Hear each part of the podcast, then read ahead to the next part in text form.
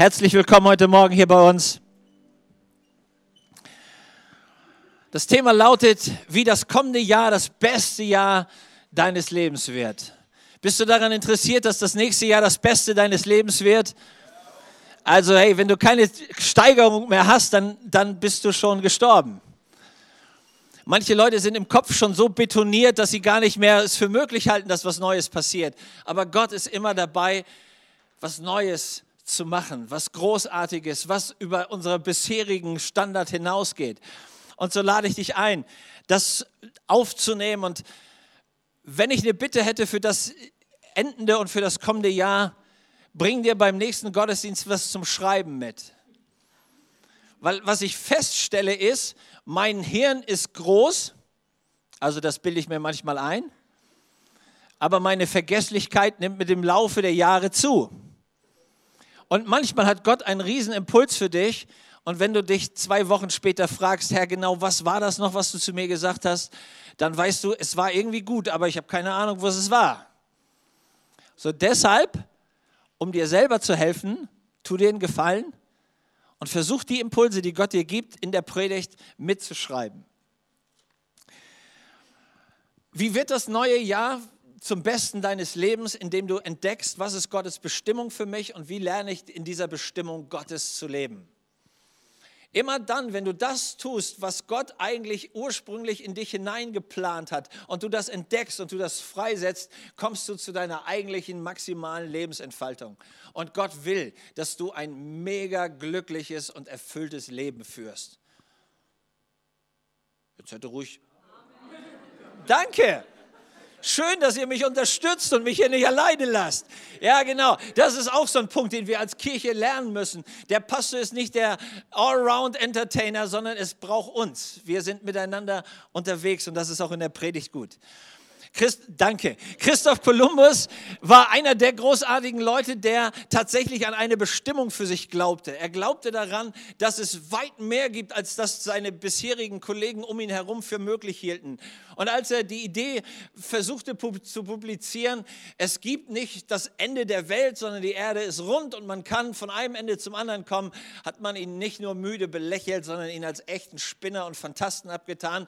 Das hinderte ihn nicht, loszulegen, 1492 eine ganz neue Welt zu entdecken. Und ich glaube, dass Gott genau dasselbe in dich hineinlegt in dieses Jahr und dir sagt, bitte halte dich nicht an die Begrenzung dessen, was dir irgendwelche Leute erzählt haben. Bitte glaub nicht, dass deine Umstände schon das Maß aller Dinge sind. Bitte glaub auch nicht, und jetzt werde ich ein bisschen persönlich, dass deine religiöse Tradition schon das Maß aller Dinge sind. Das ist nicht die Wahrheit. Und bitte glaub auch nicht, dass dein Erfahrungshorizont das Maß aller Dinge sind. Ist es auch nicht. Sondern Gott hat viel mehr für uns vorbereitet, als wir uns das je vorstellen können. Und es ist sein Wunsch, dass wir das entdecken. Es gab zwei Brüder. Eigentlich haben sie Fahrräder repariert und auch dann hergestellt und versucht neu zu konstruieren. Das war damals schon ziemlich gut und damit konnte man richtig Geld verdienen. Aber die beiden hatten einen richtig verrückten Traum. Sie träumten davon, ein Flugzeug, ein Flugapparat zu konstruieren. Und als sie das versucht haben, ihrem Onkel klarzumachen, der Bischof der, der presbyterianischen Kirche war, da hat er sie nicht nur müde angelächelt, sondern er war kurz davor, sie aus der Kirche zu schmeißen. Weil das so weit weg von Gut und Böse war, dass er gesagt hat, ihr müsst Gott versuchen, ihr seid wirklich auf einem völlig kranken Trip, Jungs. Das hat die beiden Brüder Wright nicht daran gehindert, 1903 tatsächlich den ersten Flugapparat zu entwickeln. Manchmal bist du mit dem, was du glaubst, was Gott dir in dein Herz gelegt hat, auf einer Ebene, wo die Leute um dich herum sagen, also Träumer wäre ja noch ein netter Ausdruck für dich, aber du bist schon weg von Gut und Böse. Gottes Wort an dich lautet, träum trotzdem. Träum trotzdem. Denk weiter, als all die Leute um dich herum vielleicht denken können. Aber das Maß des Denkvolumens deines Nachbarn sollte nicht deine Grenze sein. Nochmal, schöner Satz, ne? patentiere ich mir. Mach deinen Nachbarn nicht zur Grenze dessen, was Gott für dich in deinem Leben tun will.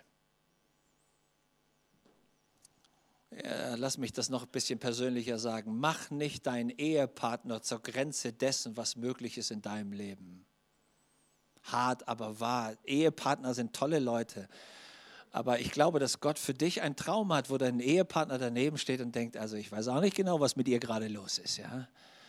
Aber vielleicht hat Gott was in dich reingelegt und du kannst nicht anders, als das zu bewegen. Ein Mann kam auf einen verrückten Gedanken. Der Mann heißt George Wessinghouse.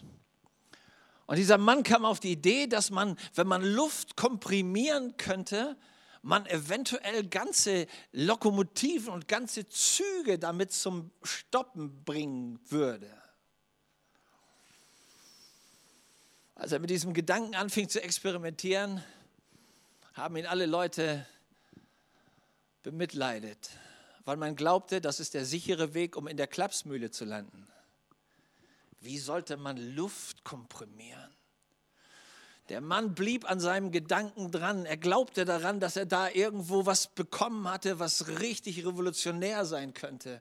Und er begann diesen Gedanken Tag für Tag zu träumen, zu überlegen, was er tun müsste, um ihn umzusetzen. Heute sind Druckluftbremsen völlig normal, nicht nur an Zügen, sondern in LKWs, in Bussen, wo auch immer. Und der Mann hat sich nicht nur eine goldene Nase, sondern ein ganzes goldenes Gesicht verdient. Wow, warum? Er glaubt an einen Traum und er glaubt an eine Bestimmung.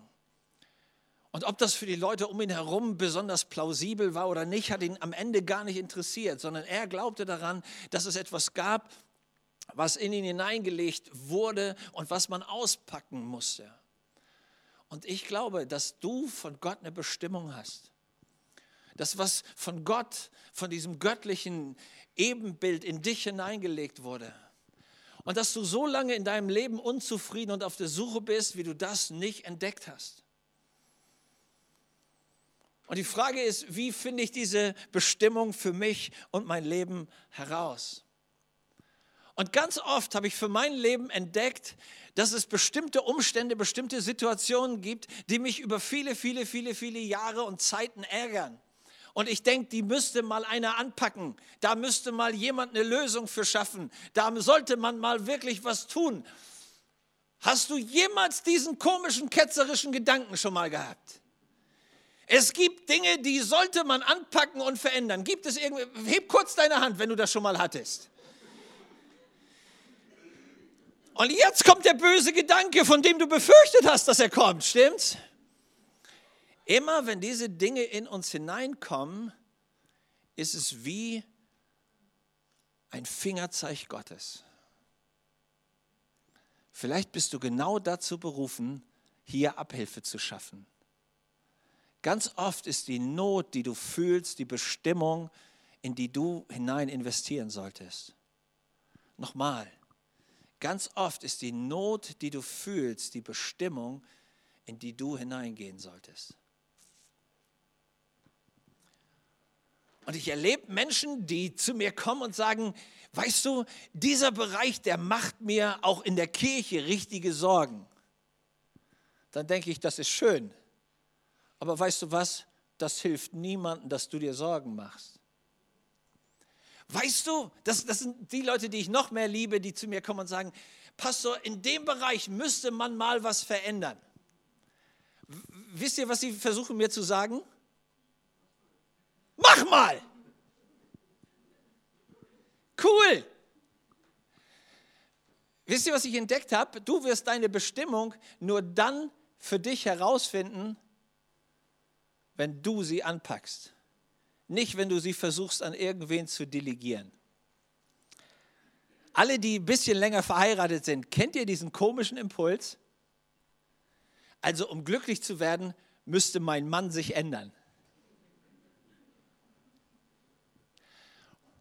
Kennt ihr das?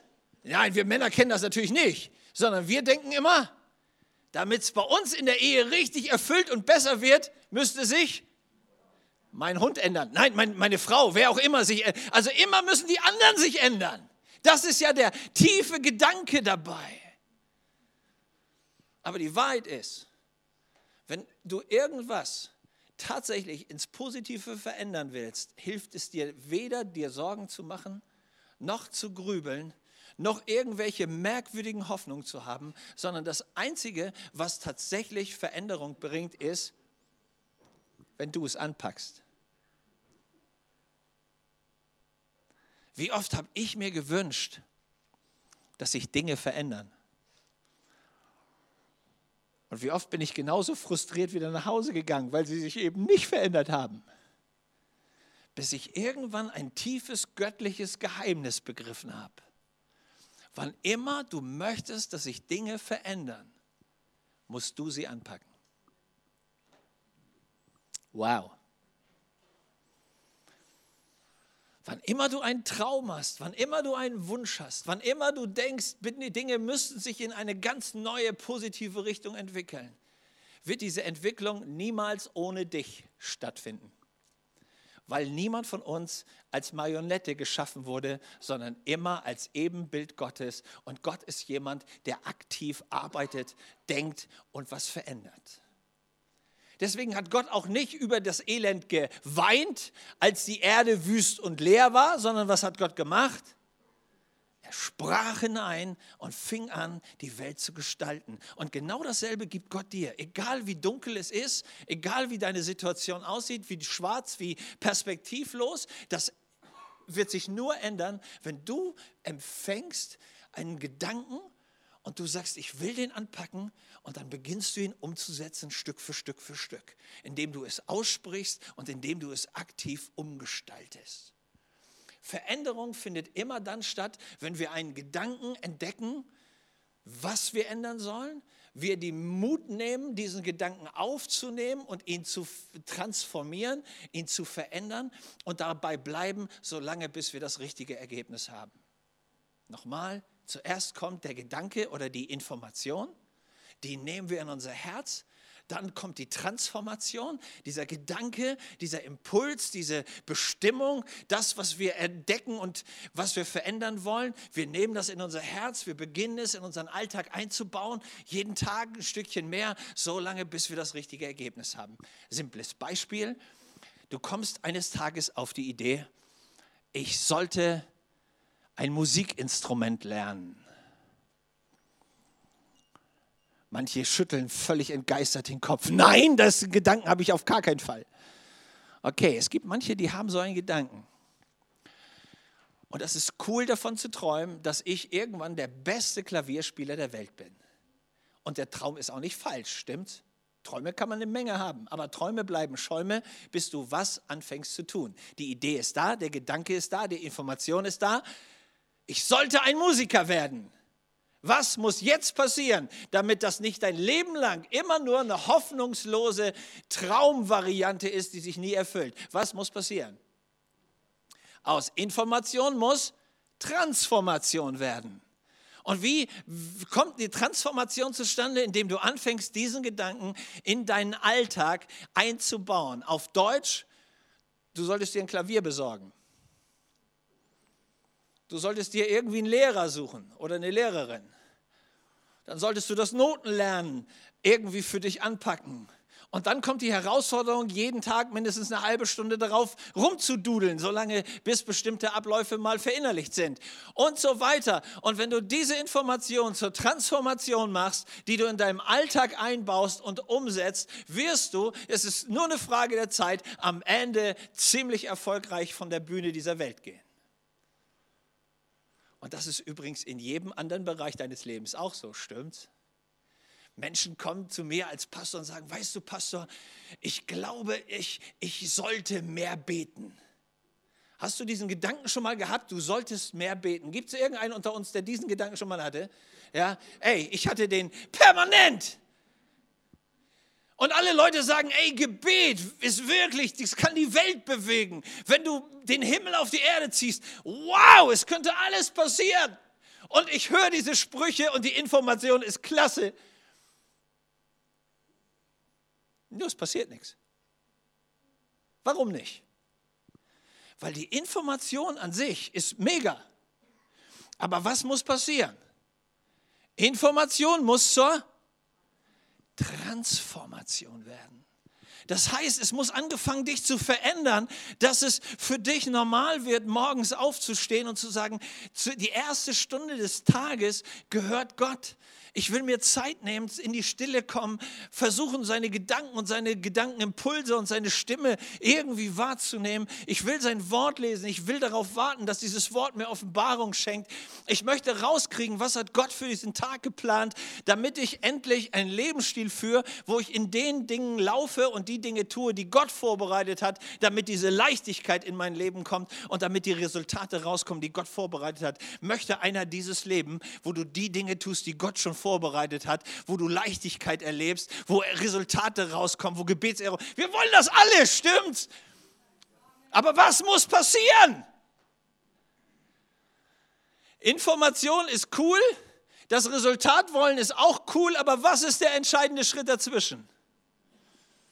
Transformation. Dass das zu deinem täglichen Leben wird dass die Umsetzung dessen, was du träumst, zu ganz kleinen Schritten in deinem Alltag wird. Und das ist der Schlüssel, der am Ende das Leben verändert. Übernimm die Verantwortung und die Kontrolle für jeden Tag des neuen Jahres. Das ist der Merksatz, den du dir aufschreiben solltest, wenn du schon den Stift in der Hand hältst. Du entscheidest, wie das kommende Jahr wird, indem du die Kontrolle übernimmst über jeden einzelnen Tag. Entweder werden das 365 Abenteuer mit Gott oder es werden 365 komische, verkorkste, langweilige, irgendwie in der Routine erstickende Tage. Du entscheidest das. Und die Frage ist, was willst du, was willst du tun? Gott gibt dir eine Bestimmung, Gott gibt dir diesen Gedanken, Gott gibt dir diese Information, Gott gibt dir diesen Ansatz. Und ich sage dir, ich, ich rate dir, nimm nur einen einzigen Ansatz für dieses Jahr, aber fang an, ihn konsequent zu leben und es wird dein Leben verändern. Ich setze den Unterschied. Und immer wenn du gedacht hast, hey, ja, ich hatte das schon mal, ich wollte schon mal, aber es hat irgendwie nicht geklappt, ähm, worauf willst du warten? Neu damit zu starten. Warte nicht auf irgendwas. Die beste Zeit, die Dinge zu verändern, ist immer heute. Nochmal, die beste Zeit, Dinge zu verändern, ist immer heute. Nimm den Mut, guck deinen Nachbarn an und sag ihm, ey, die beste Zeit, was zu verändern, ist heute. Ja, es ist heute. Warte nicht. Dieses, ey, irgendwann kommen die richtigen Umstände, irgendwann kommen die richtigen Leute, irgendwann kommt die richtige Atmosphäre, irgendwann habe ich die richtige Zeit, irgendwann stimmen die Finanzen dafür. Soll ich dir was Ehrliches sagen? Die Zeiten kommen nie. Es ist nie alles perfekt. Kennt ihr das? Hat irgendeiner von euch schon mal diesen ketzerischen Gedanken gehabt, ich möchte abnehmen? Und wisst ihr, was, dann, was das Interessante ist? Das kommt einem immer irgendwie nach Weihnachten. Und dann sagst du dir, okay, also erster Weihnachtstag geht los. Und dann fällt dir ein, ach nein, erster Weihnachtstag bin ich bei Oma eingeladen, da gibt es immer Torte und, okay, also das ist noch nicht der richtige Tag. Zweiter Weihnachtstag, ach, nee, ist auch blöd, da sind wir bei irgendwem anders eingeladen. Und am dritten Weihnachtstag, da hat Opa Geburtstag, ja, geht auch nicht. Okay, aber dann kommt Sil ah, Silvester, ist auch blöd, da muss jeder was mitbringen. Okay, Neujahr, Neujahr fange ich an. Und Neujahr stellst du fest, ach Mensch, von der letzten Woche, das ganze Zeug steht ja noch in der, im Kühlschrank. Ja, dann gibt's, kennt ihr das Essen so? Allgemeine geraffte Wochenübersicht. Also alles, was da ist, einfach rein in den Pott und dann und denkst du, okay, jetzt Neujahr haben wir es wenigstens irgendwie eliminiert, was übrig war. Aber jetzt, 2. Januar. Und dann denkst du dir, naja, hat Neujahr schon nicht geklappt, was soll ich weitermachen?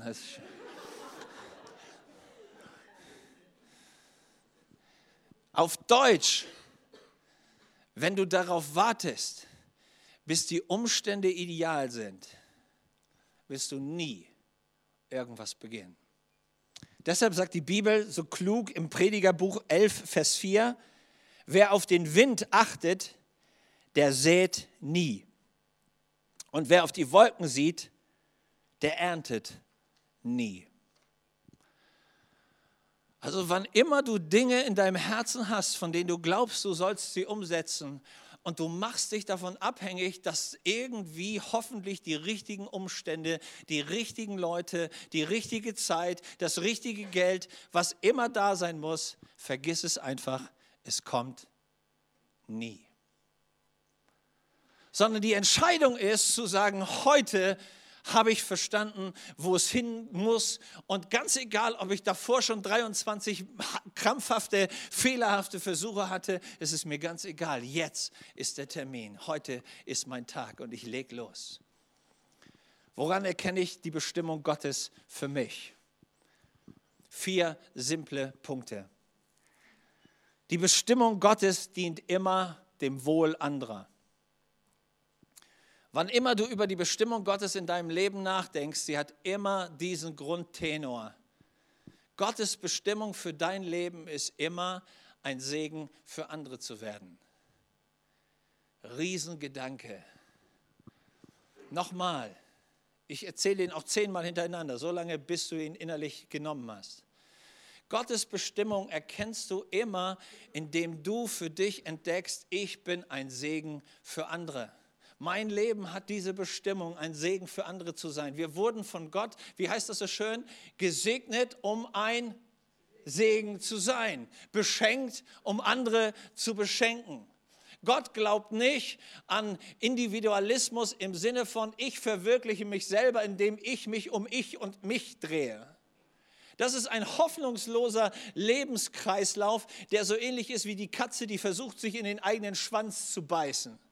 Da kannst du eine Menge Zeit mit vertun und du kannst dich um dich selber drehen und du merkst, alles das, was du dir fürs Leben wünschst, kommt nicht. Warum nicht? Weil du die falsche Perspektive hast. Nur wenn wir das, was Gott in uns reingelegt haben, entdecken und beginnen zum Segen für andere werden zu lassen, kommt die Erfüllung, die wir suchen. Auch ein guter Punkt, um Amen zu sagen. Wenn wir diesen Gedanken nicht wirklich von Gott her entdecken, gehen wir an unserer eigentlichen Bestimmung im Leben vorbei. Jesus hat das als Credo für sein Leben entdeckt und deswegen hat er das auch gepredigt. Jesus hat gesagt, der Sohn des Menschen, das war seine, das war seine Bezeichnung für sich selber, ist, ist nicht gekommen, um sich bedienen zu lassen, sondern um zu dienen. Jesus hat diesen Gedanken sofort verstanden.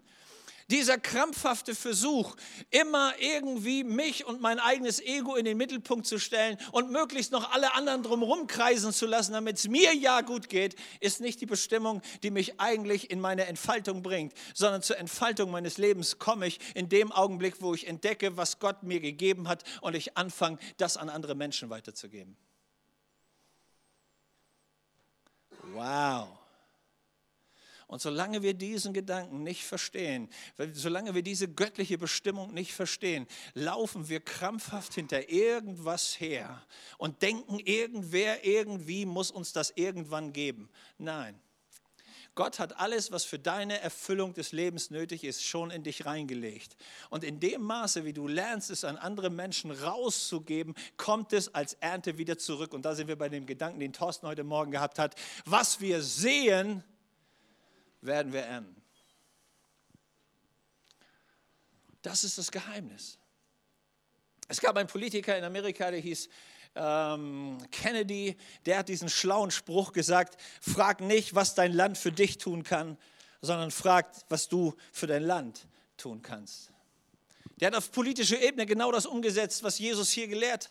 Und Leute, in der Gemeinde ist es genauso. Wir als christliche Gemeinde, wir als christliche Kirche, wir als Christen können uns in dieser Welt immer fragen, was tut der Staat für uns? Aber die Wahrheit ist, wann entdecken wir unsere Bestimmung, wenn wir überlegen, was hat Gott uns gegeben und was können wir an unsere Umwelt weitergeben? Wie können wir Kinder fördern? Wie können wir Jugendliche fördern? Wie können wir soziale Dinge anpacken? Wie können wir ein Segen für diese Stadt Pforzheim oder wo immer du herkommst? Wie können wir das sein? Und in dem Augenblick entdecken wir die Bestimmung Gottes. Solange du irgendwas anderes machst, kreist du nur hoffnungslos um dich selber und das wird nie zu einer Erfüllung führen. Wenn du rauskriegen willst, lebe ich schon ein Stück in dieser Bestimmung, frag einfach mal die Leute, mit denen du zu tun hast, die vielleicht in deiner Kleingruppe sind, die in deiner Familie sind. Leute, empfindet ihr mich als ein Diener oder empfindet ihr mich eher als ein Parasiten? Wenn die Leute dann so schrecklich ehrlich zu dir sind und sagen, ich habe dich lieb, aber also du bist bestimmt alles Mögliche. Nur deine Dienstgesinnung habe ich bisher irgendwie nur erahnt. Dann lebst du einfach nicht in deiner Bestimmung. Gott hat niemand dazu bestimmt, ein Parasit zu sein. Auf Deutsch, sich auf Kosten anderer Leute zu ernähren. Sondern Gott hat dich immer dazu berufen, dass du ein Segen bist für Leute dass du jemand bist, der das, was Gott ihm gegeben hat, einsetzt, damit andere satt dabei werden. Das ist der Grund, warum in den Wundern, die Jesus getan hat, könnt ihr euch noch an, an fünf Brote und zwei Fische erinnern? Wer wird zuerst satt gemacht? Die anderen. Und als die Jünger das begreifen, kriegt jeder am Ende nachher einen dicken Korb mit nach Hause. Das ist ein geistliches Prinzip.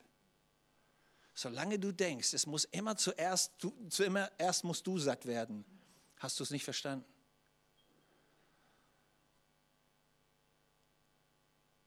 Als sie begriffen haben, dass das, was sie bekommen haben, sie austeilen sollen, ging jeder nicht nur mit einem Stück Brot und einem Stück Fisch nach Hause, sondern sie hatten einen ganzen Korb voll. Das ist das Geheimnis. Bestimmung liegt darin, dass du entdeckst, dass das, was Gott dir gegeben hat, du einsetzen sollst, um diese Welt mit der Liebe Gottes zu berühren und sie reich zu machen und sie zu positiv zu verändern. Das Zweite, die Bestimmung Gottes entspricht unseren Begabungen und Fähigkeiten. Das ist das Coole indem wir lernen, diese Bestimmung zu leben, uns in andere zu investieren, entdecken wir, dass da was in uns ist, dass wir mit Gaben beschenkt wurden, dass wir mit Fähigkeiten beschenkt wurden, dass wir nicht nichts haben, sondern ganz erstaunlich gemacht sind. Woran erkennst du, was du für Begabungen und Fähigkeiten hast? Auch das ist relativ simpel zu klären. Fang an, dich zu investieren und schau, wo am meisten Segen und Erfolg und Resultat rauskommt und du weißt, was deine Begabung und deine Befähigung ist. David, dieser großartige König, hatte wo seine größte Bestimmung? In der Fähigkeit, Gott anzubeten, Musik zu machen. Er war ein Lobpreiser vor dem Herrn. Er hat unglaublich viele Lieder geschrieben. Wenn es irgendwie eine Veranstaltung gab, wo es einen Vortänzer brauchte, David war da. Der tanzte vor dem ganzen Volk. Seine Frau fand das eher nicht so toll, aber das hat ihn nicht gestört. Deswegen hat er den Herrn trotzdem fröhlich gepriesen. Er bereitete sich vor, er war ein Hafenspieler. Ich weiß nicht, wie viele Stunden er in der Wüste mit seinen Schafen verbracht hat, um sich das Hafenspielen beizubringen, aber auf jeden Fall war irgendwann so eine massive Salbung auf seiner Art von Lobpreis, dass dämonische Geister gingen. Wow, der Mann lebte das und er hatte Einfluss und er nahm damit ein positives, ein positives Erbe Gottes für sich an und gab es weiter. Geh in die Bibel rein und staun, was, Leute, Gott, was Gott Leuten gegeben hat. Und immer wenn du tust, was Gott dir gegeben hat und das rausbreitest, kannst du es daran messen, wie viel Segen dabei rauskommt. In einer meiner Gemeinden, wir waren in Weikersheim, kommt eines Tages ein Mann zu mir und sagt, Pastor, ich habe überlegt, predigen kann ich nicht, singen kann ich nicht, ähm, Putzdienst ist nicht so meine Begabung. Ähm, ich glaube, ich habe die Begabung, ich soll Geld verdienen für die Gemeinde. Den Fall hatte ich bis dahin noch nie. Also Leute, die Geld wollten, hatte ich schon, aber äh, plötzlich einer, der eine Berufung hatte, ich sage, ja, was, was ist das denn? Ich habe erst mal überlegt, so fromm wie man ist, steht das irgendwo in der Bibel? Ähm, aber steht viel nicht in der Bibel. Ne? Zum Beispiel Autofahren steht auch nicht in der Bibel. Machen wir trotzdem. Und ich dachte, okay, jetzt bin ich ja mal wirklich gespannt, was dabei rauskommt. Und dann erzählte er mir über sein Leben. Ich kannte den Mann nicht wirklich. Und er sagt, weißt du, ich bin ja in der Landwirtschaft groß geworden. Und wie meine Brüder habe ich dann auch so eine landwirtschaftliche Ausbildung gemacht. Aber irgendwann habe ich gemerkt, das ist nicht, was ich will. Und dann bin ich Polizist geworden. Und dann habe ich irgendwann gemerkt, Polizist sein ist nett, aber das ist auch nicht, was ich will. Dann bin ich in die Versicherungsbranche reingekommen durch einen Freund und habe angefangen, Geld zu verdienen. Das war nicht so schlecht, aber das war auch nicht, was ich wollte. Er sagt, weißt du, und jetzt bin ich mittlerweile dabei, ich habe Kontakt zu allen möglichen Leuten und ich glaube, dass Gott zu mir gesprochen hat, ich soll in Windkraft, ich soll in diese neue Energieform, da soll ich mich wirklich investieren.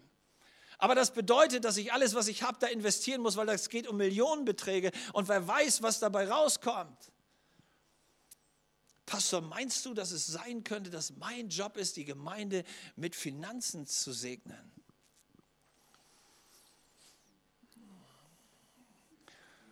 Ich habe ganz kurz überlegt, wenn ich ihm jetzt den Rat gebe, er soll das machen und die ganzen Millionen gehen den Berg runter, der wird wahrscheinlich nicht mehr mein bester Freund sein. Ich habe schwer gebetet.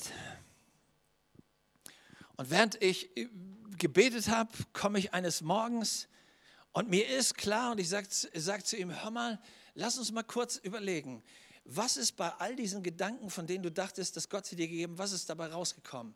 Und er schaute das an und sagt, immer wenn ich angefangen habe, die Finanzen wirklich ins Reich Gottes zu stecken, fing mein Laden an zu expandieren.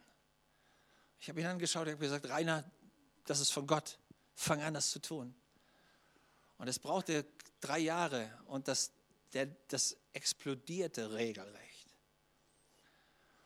Wenn Gott dir eine Bestimmung gegeben hat, dann hat er dir eine Begabung gegeben.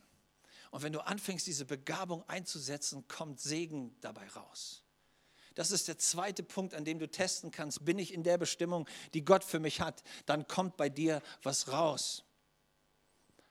Weil Gott will, dass wir mit dem, was er uns gegeben hat, tatsächlich wuchern. Dass wir nicht nur sehen, sondern tatsächlich auch was ernten. Das dritte, deine Bestimmung entfacht in dir Leidenschaft wenn du bestimmte Dinge tust, von denen du glaubst, Gott hat sie dir gesagt, damit du Menschen damit segnest und du musst dich jeden Tag hinprügeln, dann stimmt irgendwas nicht.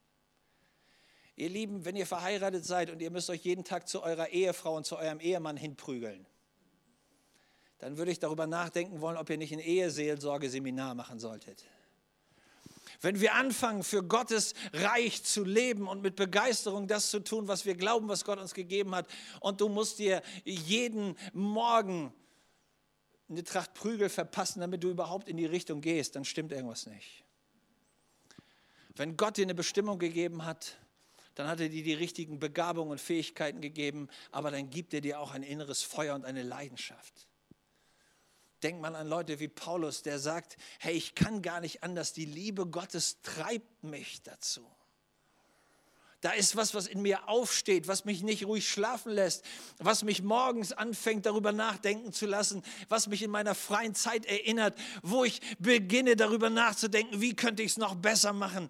Hey, gibt es was, wo dein Herz brennt? Kennst du das? Wenn es dich nicht mehr in Ruhe lässt und du anfängst, darüber nachzudenken, wer von euch hat schon mal ein Haus gebaut?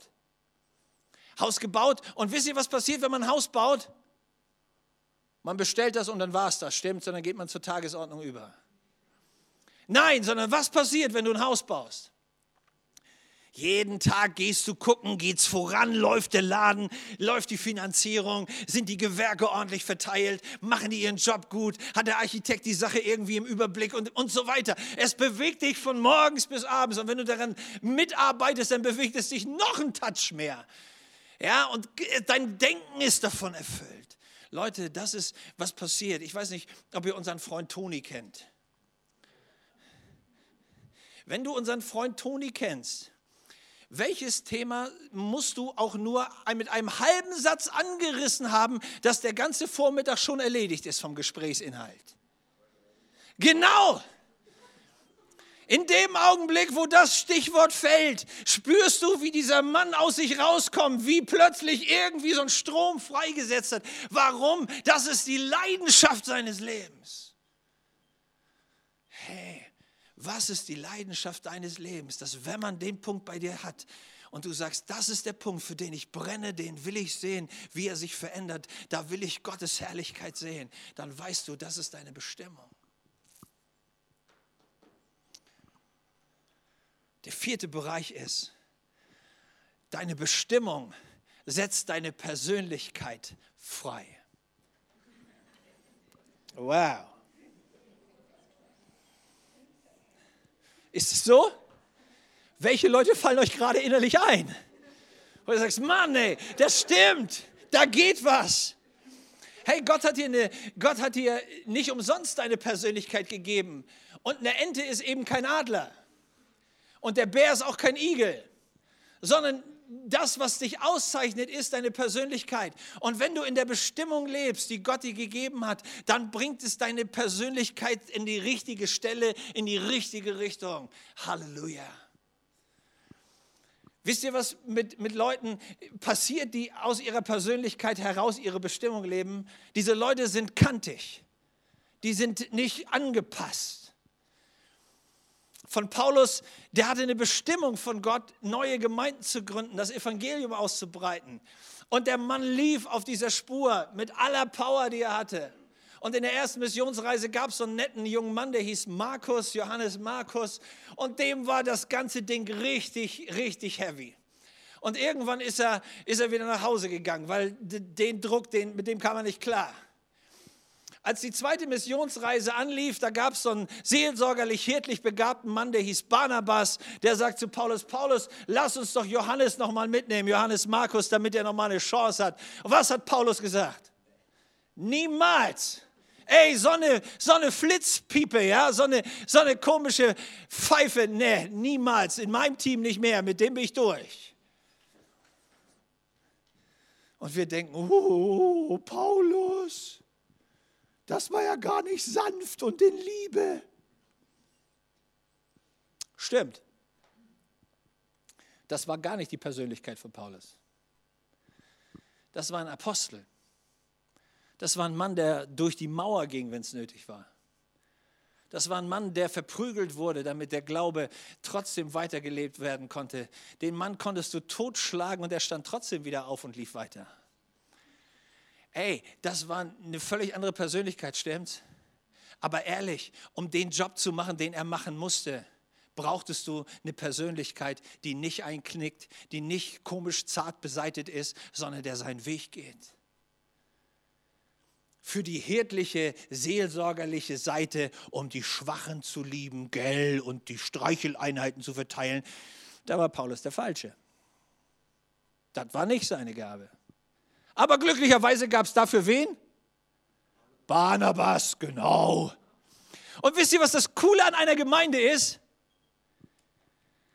Dass es nicht nur Paulusse gibt, sondern ab und zu auch Barnabas und wer sonst noch gebraucht wird. Wisst ihr, was die tödliche Gefahr ist? Dass wir in der Gemeinde oft diesen Punkt haben, dass wir denken, die müssen alle wie, wie ich sein. Gell, so eine zarte Seele, so ein Pflänzchen.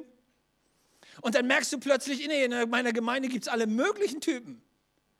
Und warum gibt es die? weil es so viele unterschiedliche Aufgaben gibt, wo Gott ganz unterschiedliche Persönlichkeitstypen braucht. Stimmt's? Und nirgendwo bist du besser am Platze, wenn du deine Bestimmung von Gott lebst, in der Aufgabe bist, die Gott dir gegeben hat, wo du alle deine Befähigungen und Gaben einsetzen kannst, wo deine Leidenschaft fließt, aber wo du auch die Persönlichkeitsstruktur hast, die du brauchst, um den Job tatsächlich zu erfüllen. Und Leute, ganz ehrlich, manche Leute sind begeisterte zweite und dritte und vierte Leute im Hintergrund. Stellst du die aber an die erste Position, zerbrechen sie und der ganze Arbeitsbereich. Ist das auch wahr? Deswegen ist es so mega gut, wenn du entdeckst, wer bin ich, was hat Gott mir für eine Persönlichkeitsstruktur gegeben und wo ist meine Rolle am besten aufgehoben. Aber bitte lass die Leute auch leiten, die leiten können, weil sie von Gott dafür eine Bestimmung haben.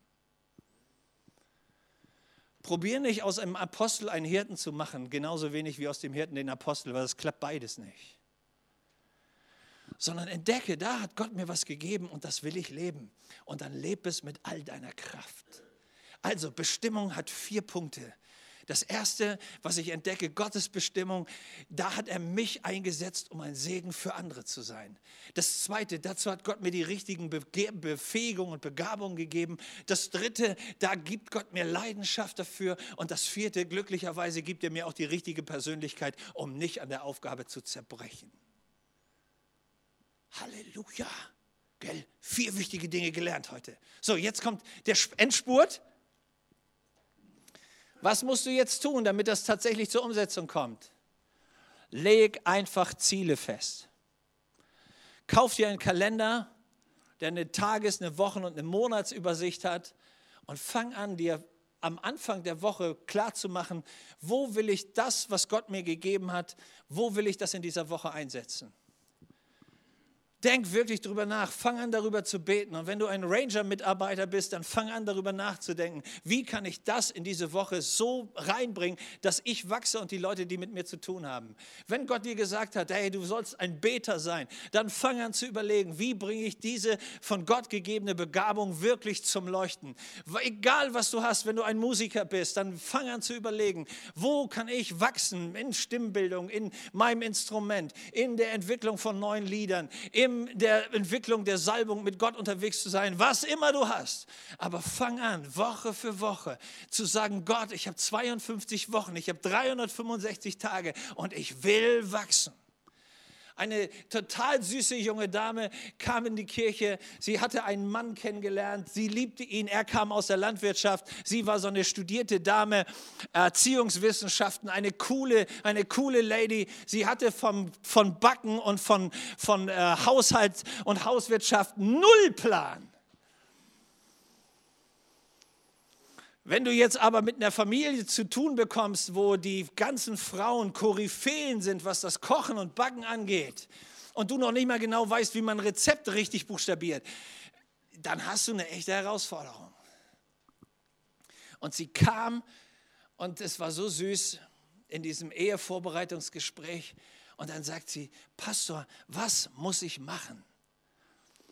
Und ich sage zu ihr, Du musst diese ganzen eingefleischten Tortenexperten, du musst sie schocken und die beste Torte machen, die je da war. Ich sage, das ist der einzige Punkt, wie du diese Truppe echt in den Griff kriegst. Ansonsten werden die dir immer erzählen, dass du eine Lusche bist. Dann sagt sie, ja, wie, wie soll ich das machen? Sag ich, das Erste, was ich dir empfehlen würde, ist, kauf ein Buch mit Rezepten. So, so fängt das mal an, ja. So, das zweite ist, nimm dir jeden Tag irgendeins vor und probier es aus. Und wenn du irgendwann zwei gefunden hast, die du richtig gut kannst, mach die nochmal, so oft bis du sie wirklich zur Perfektion gebracht hast. Und dann, wenn du es hast, lädst du die Truppe ein.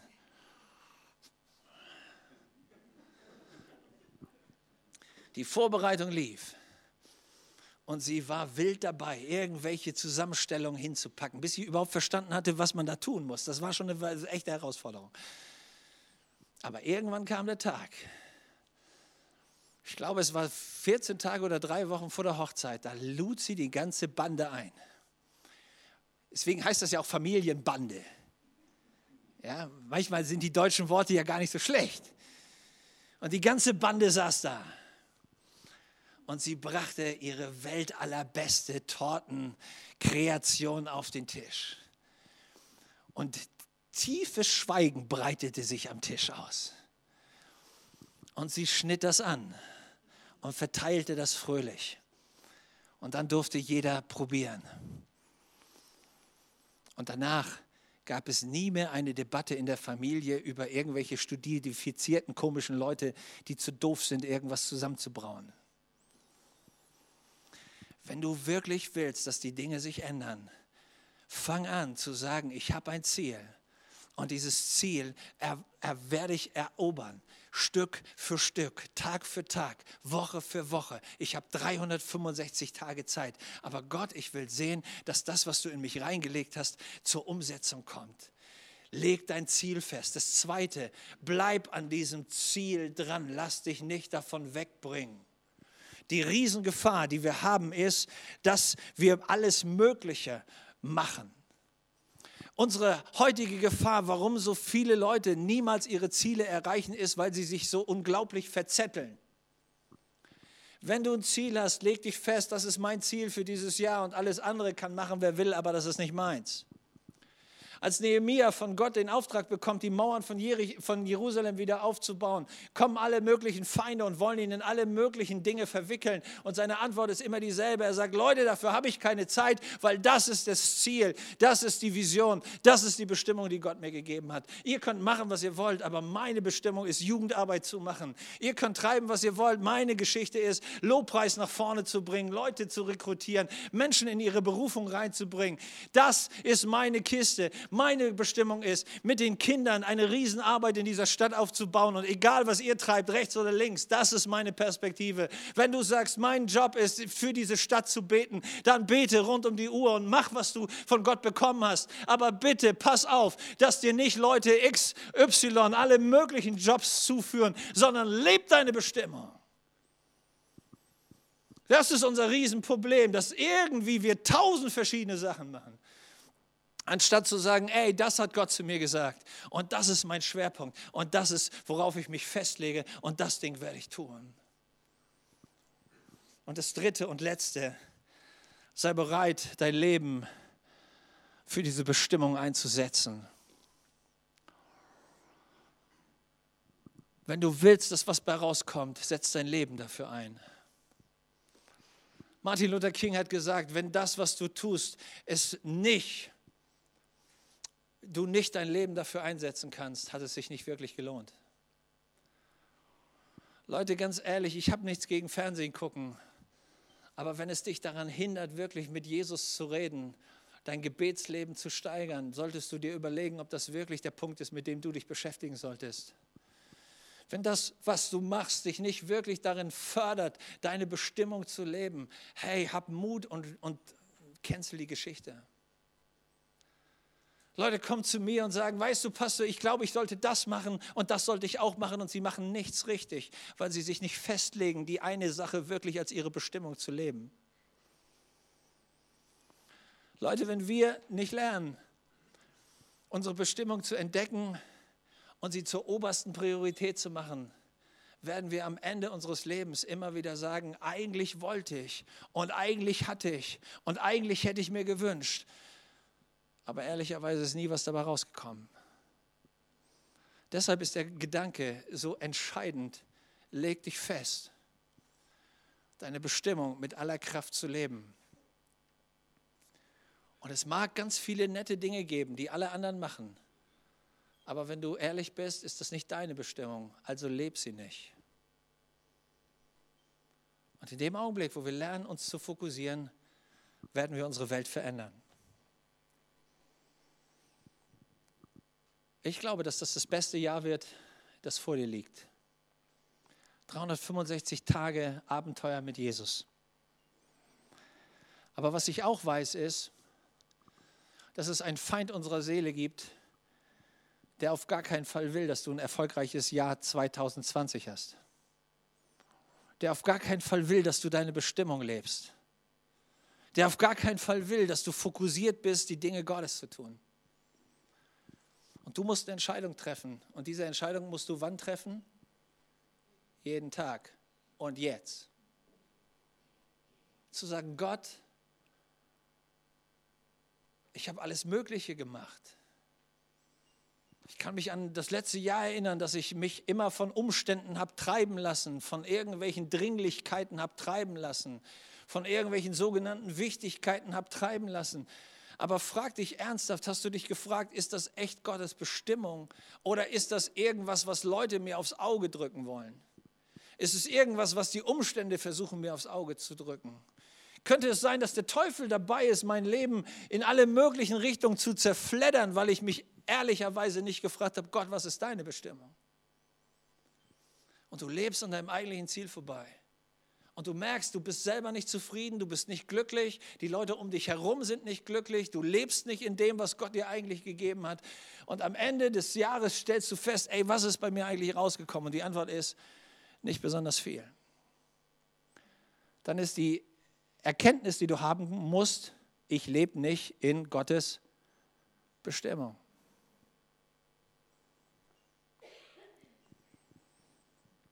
Und Gott, der Heilige Geist, wünscht sich das, dass du das heute Morgen hörst und verstehst. Es gibt eine göttliche Bestimmung für dein Leben. Du hast vier Punkte kennengelernt, an denen du festmachen kannst, in welche Richtung diese Bestimmung geht. Und wenn du diesen Gedanken bekommst, jawohl, das ist meine Richtung, das sollte ich favorisieren und fokussieren und nach vorne bringen, dann bitte leg dich fest. Gott, ich will diese Bestimmung leben die nächsten Tage, 365, das ganze Jahr. Ich werde mir das aufschreiben, ich werde diese Ziele festhalten und ich fange an, sie jeden Tag Stück für Stück umzusetzen, sie zu durchbeten, mir zu überlegen, wie die Umsetzung aussehen kann. Vielleicht holst du dir sogar Hilfe von Freunden. Vielleicht bist du in der Kleingruppe, wo du darüber redest, wie dein Traum aussieht und die anderen dir helfen können, daran zu bleiben. Vielleicht bist du in einer großartigen Kirche, so wie bei uns. Und die Leute helfen dir, deinen Kram nach vorne zu bringen. Stimmt? Manchmal ist es ja richtig gut, eine tolle Familie zu haben wie auch immer, aber bitte leb deine Bestimmung. Wenn du das Jahr 2020 zum Besten deines Lebens machen willst, leb Gottes Bestimmung. Ich habe mir überlegt, wie ich das zu einem guten Ende bringen kann. Ich möchte die Lobpreiser bitten, dass sie nach vorne kommen.